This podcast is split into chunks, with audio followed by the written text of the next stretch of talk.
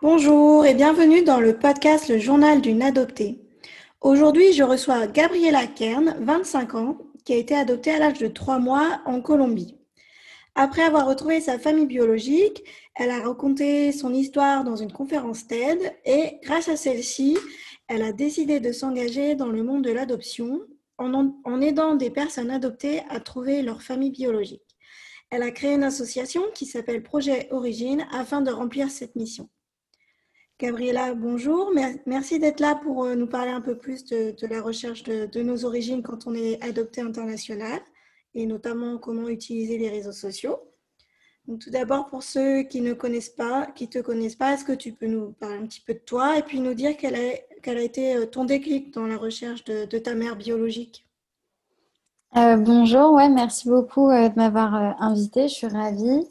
Euh, alors, euh, donc moi, j'ai été adoptée toute petite euh, à Bogota par un couple franco-colombien.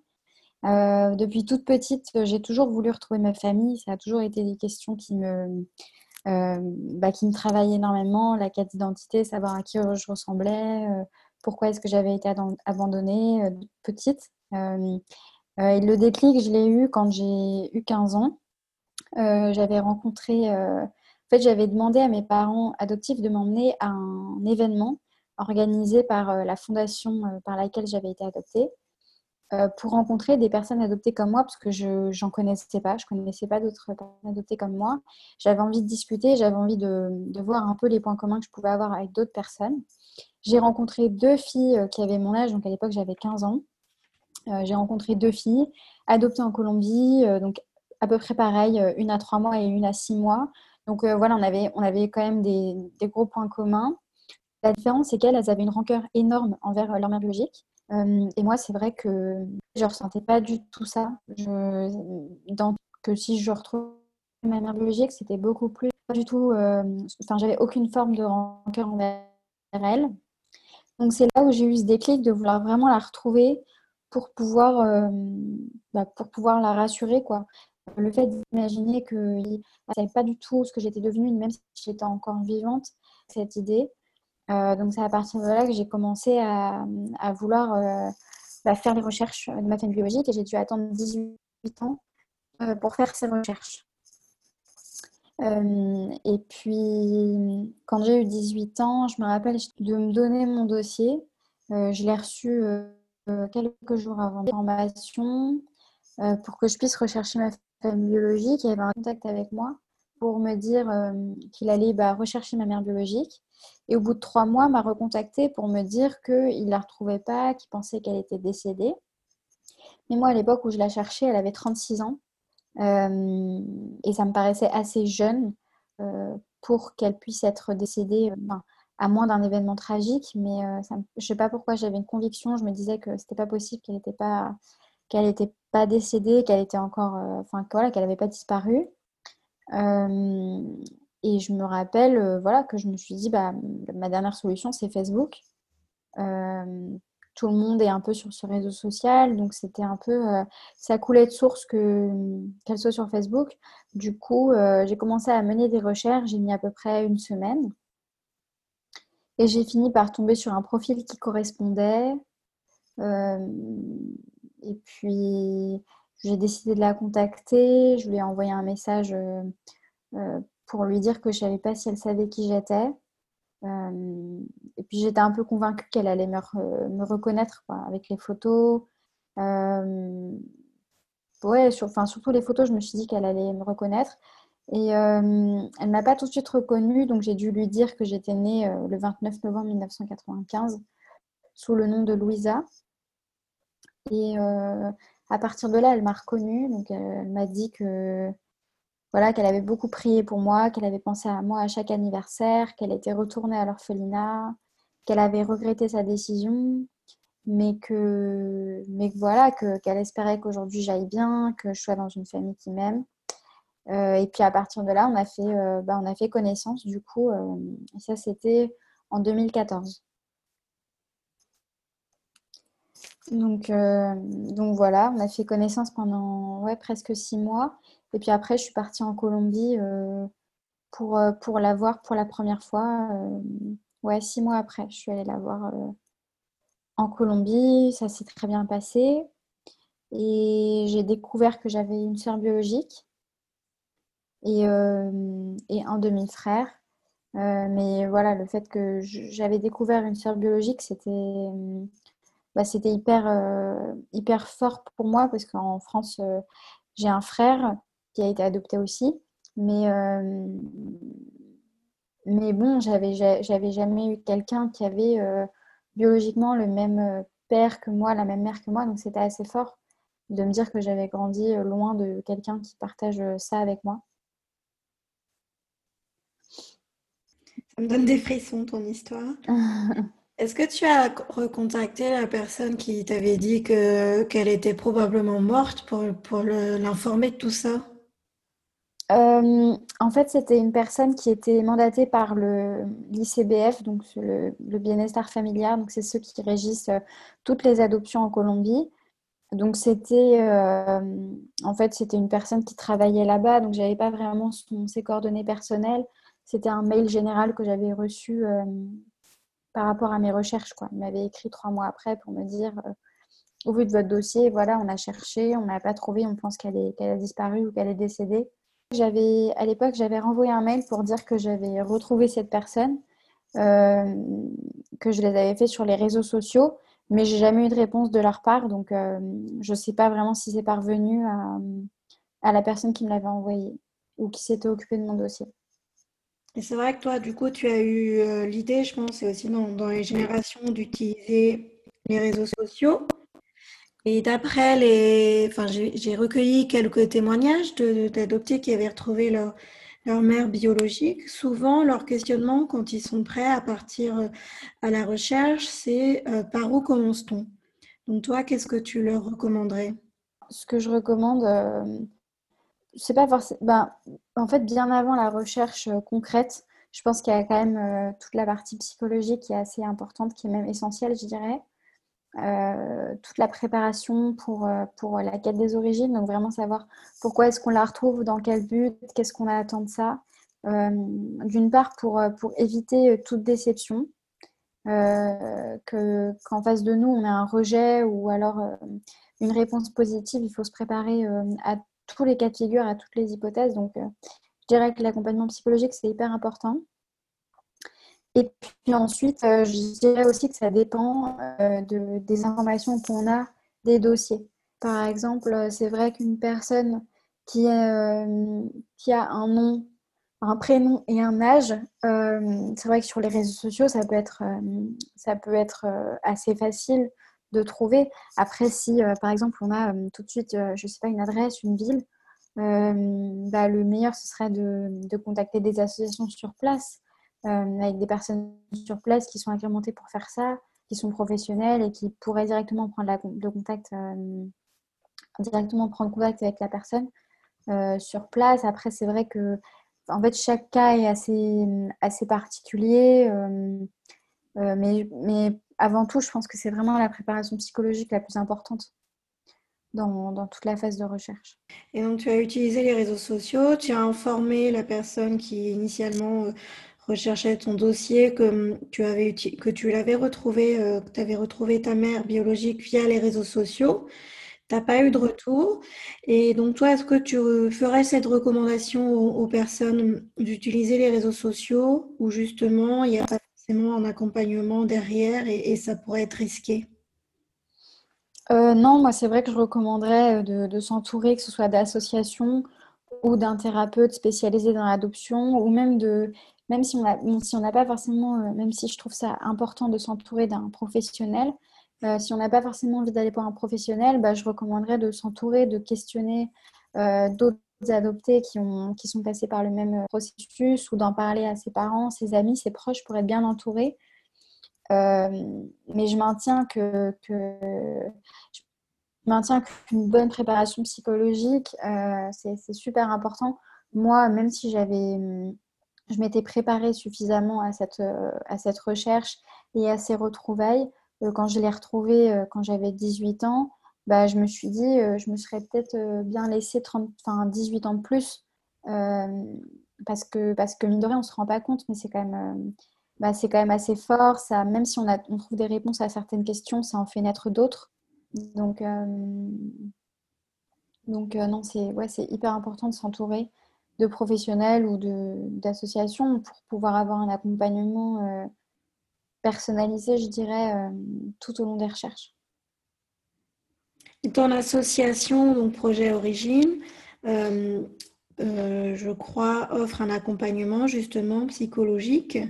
Est-ce que tu peux nous en dire plus sur cette association? De, qui elle est composée exactement, par exemple? Alors, euh, j'ai fondé l'association il y a quasiment un an.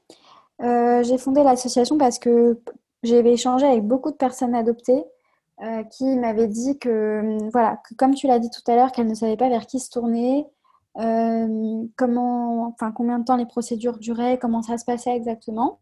Donc j'ai fondé cette association toute seule au début. Euh, aujourd'hui, je travaille avec euh, deux psychologues spécialisés dans l'adoption, une basée à Paris et une basée en Colombie.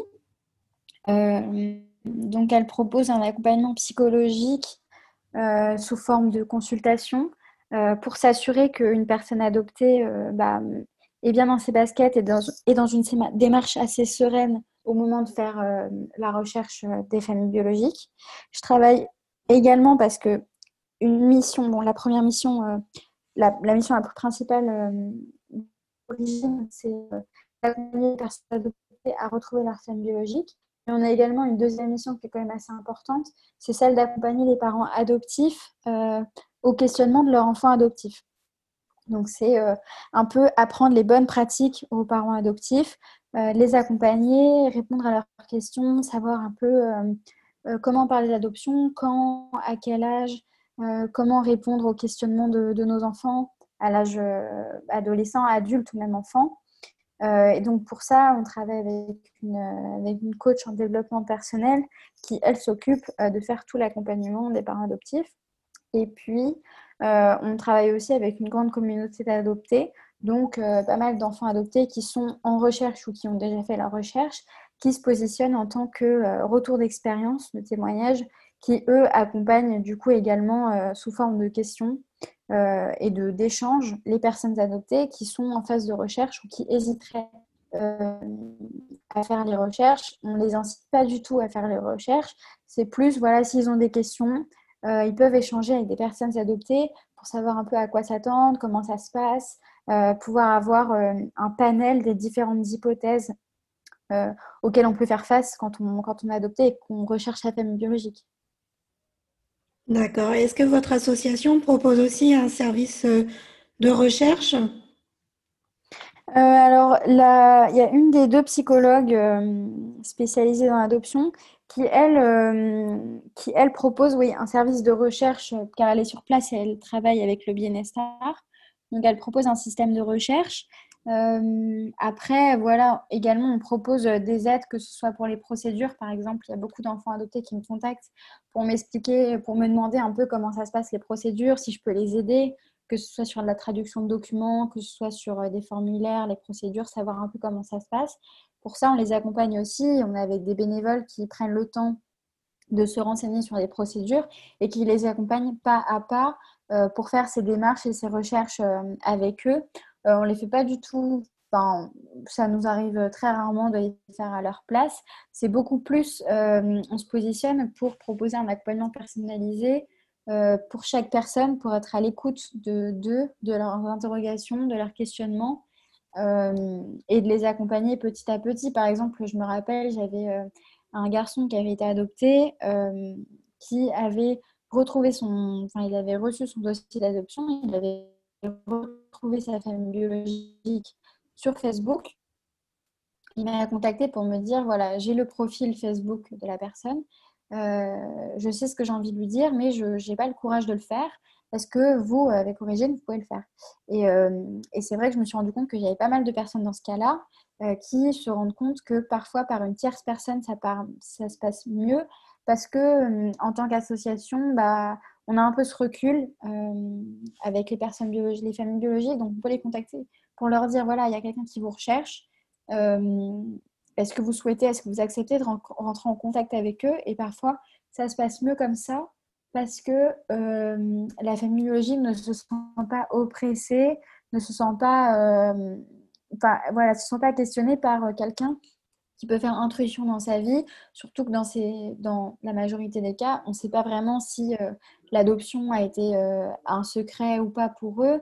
Donc, euh, on peut prendre le risque aussi d'arriver dans une famille, d'avoir une mère biologique qui a refait sa vie entre-temps, qui a eu des enfants, et bon, parfois prendre le risque de la recontacter alors qu'elle a refait sa vie sans vraiment savoir où est-ce qu'elle en est par rapport à, à l'abandon qu'il y avait eu des années avant.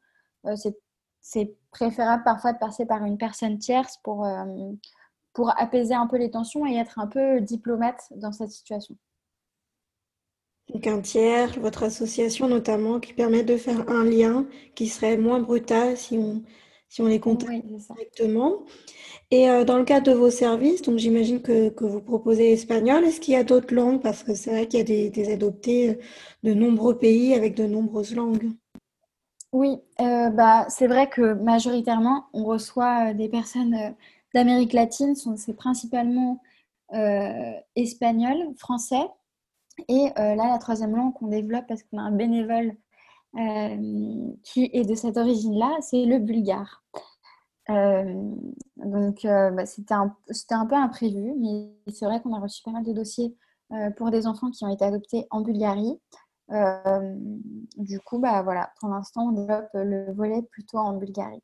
Si on a euh, une personne adoptée qui vient d'un pays euh, où on n'a pas forcément de bénévoles qui sont originaires de là-bas, bah, on va contacter des associations qui sont sur place et qui ont la mission, un accompagnement sur place ou alors qui ont des contacts, que ce soit des détectives, euh, des associations, des psychologues spécialisés dans l'adoption dans ce pays, euh, dans ce pays-là. On va se mettre en contact avec les acteurs euh, sur place en attendant de développer petit à petit l'association un peu partout. Une belle association pour un accompagnement.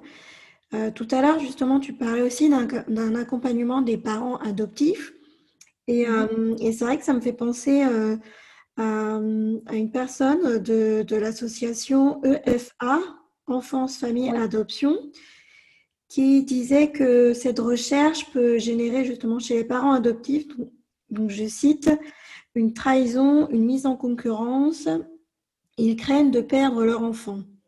Donc comment rassurer euh, notre famille adoptive, surtout si euh, on est justement euh, dans des relations saines avec elle, où il n'y a pas de conflit, et c'est absolument pas pour remplacer justement dans notre famille adoptive. Est-ce que tu aurais des, conseils pour les rassurer et ceux qui seraient déjà en recherche, justement? Bah, hum, c'est vrai que, bon, pour pas faire de généralité, mais c'est vrai que chaque famille est différente. Mais je pense qu'avant tout, enfin, en tout cas pour les familles qu'on a pu recevoir et qu'on a pu accompagner et aider, je pense que la communication, c'est quand même assez clé. Si de base, euh, les parents adoptifs ont expliqué à leurs enfants qu'ils étaient adoptés, que ça n'a pas été un, secret, un sujet tabou ou pas quelque chose qui a été vécu comme un traumatisme, euh, ça favorise déjà l'échange entre les parents adoptifs et les enfants adoptés. Ensuite, deuxièmement, je pense qu'au moment où euh, l'enfant adopté décide de faire des recherches, je pense qu'il est primordial pour l'enfant, au moment où il sera prêt, enfant ou euh, adulte, peu importe l'âge, euh, auquel il entreprend les recherches, mais je pense que c'est primordial pour la personne adoptée de parler et d'échanger sur ça à un moment avec ses parents adoptifs pour leur expliquer un peu la démarche qu'il entreprend et surtout ses motivations il ne s'agit pas forcément de, ne pas avoir de jardin secret par rapport à son processus de recherche, mais plus d'expliquer à ses parents adoptifs, euh, voilà, vous êtes ceux qui m'ont éduqué, euh, vous êtes ceux qui m'avaient aimé depuis le début. Euh, ben voilà, je, souhaite retrouver ma famille biologique pour avoir des réponses telles qu'elles soient. Ça peut être totalement varié. Ça peut être, je veux juste savoir pourquoi elle m'a abandonné, je veux savoir à qui je ressemble, je veux connaître un peu plus ma culture de mon pays natal il y a des raisons qui sont quand même très variées, même si elles sont souvent similaires. Euh, je pense que la communication avec ses parents adoptifs est quand même assez primordiale. Ça, c'est dans le cas forcément où il y a des relations saines, euh, on dira, dans la famille. Ça peut arriver, comme dans toutes les familles, euh, ça arrive, que ce soit des familles adoptées ou avec un enfant adopté ou non, qu'il y ait des conflits.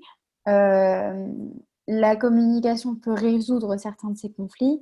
Après, si vraiment ça, il y a de possibilité de communication entre les parents adoptifs et les enfants adoptés, euh, bah, nous, on invite à faire à faire rentrer une tierce personne en jeu, que ce soit un autre enfant adopté qui peut lui expliquer son, son, son regard extérieur en tant qu'adopté, ou même un professionnel comme, euh, bah, comme un constellateur ou, euh, ou un médiateur familial qui pourrait, euh, qui pourrait voilà, apaiser un peu les tensions et comprendre un peu les tenants et les aboutissants de chaque, chaque personne, que ce soit les parents adoptifs comme les enfants adoptés. Ça, permet d'exprimer les peurs de chacun, les angoisses de chacun, les sentiments de chacun. mais je pense que c'est assez important que les parents adoptifs soient également compris et écoutés dans leur peur que les enfants euh, bah, qu'ils ont éduqués euh, décident un jour de retrouver leur famille biologique, euh, tout comme il est important d'écouter et d'accompagner une personne adoptée qui décide d'aller à la quête de son identité, peu importe son âge et peu importe la famille dans laquelle il, a, grandi et peu importe le pays duquel il vient. C'est quelque chose qui, à un moment, je pense, c'est une quête intrinsèque on ne peut pas forcément aller à l'encontre. Euh, ça ne veut pas forcément dire que tous les enfants adoptés veulent retrouver leur famille ou que tous les parents adoptifs vont avoir des angoisses. Euh, ça reste propre à chaque famille, mais quand c'est quand c'est le cas et quand ça arrive, il faut savoir euh, l'écouter et il faut savoir mettre des mots dessus. D'accord. et dans l'association, parmi les personnes qui ont qui ont déjà retrouvé leurs parents euh, ou leur mère biologique. Est-ce qu'il y a des mères qui ont refusé euh, de lever le secret ou qui l'ont, qui l'ont nié ou qui ont refusé une rencontre? Euh, Non, pour le moment, en tout cas pour les personnes que j'ai accompagnées à retrouver leur famille biologique, c'est pas arrivé qu'on ait un rejet ou un refus de leur part. Euh, non, c'est pas arrivé. Ça m'est arrivé de conseiller d'accompagner des personnes adoptées qui, elles, avaient reçu un refus, euh, mais c'était auparavant. Par exemple, j'accompagne une femme euh, qui aujourd'hui est adulte à sa famille, mais il y a de ça sept ans, elle a reçu un refus de la part de sa mère biologique. Donc, je l'ai accompagnée sur toute cette question psychologique, etc. Mais, euh, mais, c'était, mais du coup, le refus, elle ne l'a pas, elle pas reçu euh, à, travers, euh, à travers Origine. Après, là, je suis encore en train d'accompagner deux autres personnes. Pour le moment, on, aurait, on a reçu un premier courrier nous expliquant que, que la mère biologique n'avait pas voulu à l'époque avoir de contact avec sa fille. donc, donc, pour le moment, si elle ne change pas d'avis, euh, ce, sera, ce sera malheureusement un refus. il faudra accompagner la personne euh, bah, en, fonction de, en fonction de ça de toute façon. Mais, euh, mais c'est sûr que ça va arriver. En tout cas, c'est sûr que ça va arriver d'avoir des, mères biologiques ou des pères biologiques qui ne, qui ne souhaitent pas rencontrer leurs enfants. Il est vrai que, que, dans les témoignages, on parle souvent de mères biologiques retrouvées, et de frères et sœurs, mais rarement du père biologique. Mm. Euh, qu'en est-il du père? Il est souvent absent.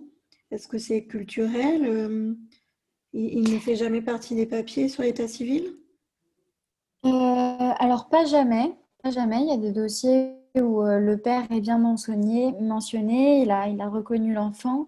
après, c'est vrai que hum, ça arrive dans, dans, une grande partie des cas que le père ne soit pas mentionné, soit parce qu'il euh, peut s'agir euh, d'un adultère, soit parce qu'il s'agit euh, d'un couple assez jeune. On retrouve tout. ça que c'est parce que voilà, il y a la filiation biologique, le lien maternel qui s'est créé pendant neuf mois avec sa mère biologique. Ça ne veut pas dire qu'aujourd'hui c'est fondé, c'est une vérité générale. mais c'est en tout cas comme ça que c'est inscrit dans les mœurs. C'est comme ça qu'aujourd'hui, chaque enfant adopté va instinctivement se tourner vers des questionnements qui touchent à la mère euh, biologique. Après, euh, par exemple, j'ai l'exemple d'une jeune fille qui euh, a retrouvé sa famille biologique, mais qui n'a eu des contacts qu'avec son père biologique, avec qui ça s'est très bien passé. À l'inverse de sa mère biologique, avec qui elle n'a pas eu de contact. Donc, euh, c'est pas parce que le père n'est pas forcément présent euh, à un moment T ou au moment de la naissance que la relation ne peut pas se construire des années après. Ok, donc ça arrive quand même que, que le père biologique soit mentionné, existe entre guillemets. Oui, totalement. Pour une personne qui souhaiterait vous contacter, est-ce qu'il y a des prérequis pour, pour utiliser vos services? Aucun prérequis. Euh, ça nous arrive d'accompagner, même si c'est plus délicat parce que la législation est un peu plus encadrée et un peu moins souple. Euh, les enfants nés sous X, mais euh, ça nous arrive de les accompagner malgré tout, que ce soit dans les procédures et surtout dans l'accompagnement psychologique. mais non, il n'y a pas du tout de prérequis. On a des personnes de tout âge. ça va même, on fait de l'accompagnement d'enfants qui ont enfin de parents adoptifs qui ont des enfants qui ont euh, entre 7 et 15 ans. Euh, alors forcément, on ne pourra pas faire de, recherche avec eux parce qu'ils sont très jeunes et qu'il faut attendre la majorité. Euh, mais il n'y a pas du tout de prérequis. Et ça concerne autant les adoptés nés en France que les adoptés nés à l'étranger Oui, tout à fait. Nous, on accompagne les personnes adoptées, donc qu'elles soient enfants nés sous X ou adoptées de manière plénière. Euh, que vous soyez né en France ou à l'étranger, euh, on tente de vous accompagner au mieux dans vos démarches, dans l'accompagnement psychologique ou tout simplement si vous avez des questions concernant l'adoption. Euh, donc, que l'on soit adopté pas vraiment né en France ou adopté né à l'étranger, il suffit juste de remplir peut contacter l'association qu'il y a sur notre site internet. voilà. D'accord, du coup j'allais y venir. Où est-ce qu'on vous trouve euh, Sur Internet, sur Facebook, sur les réseaux sociaux? euh, Ouais, on est sur Instagram, sur Facebook, donc euh, Projet Origine. Et sur Internet, notre site Internet c'est www.projetorigine.com. D'accord, donc sur le site projetorigine.com et il y a le formulaire de contact pour être en lien avec l'association Projet Origine de Gabriela Kern. Merci Gabriela d'avoir répondu euh, à mes questions quant à la recherche de, de ces origines qui euh, n'est pas forcément euh, très simple et où on voit bien qu'un accompagnement et une communication est nécessaire. Oui, merci beaucoup. Un grand merci pour votre écoute. J'espère que cet épisode vous aura plu. Si c'est le cas, surtout, n'hésitez pas à émettre la note de 5 étoiles. Ainsi, ça permettra à ce podcast d'être plus visible sur la plateforme et donc d'être plus accessible euh, à tous et notamment à tous les adoptés. Merci encore et à bientôt.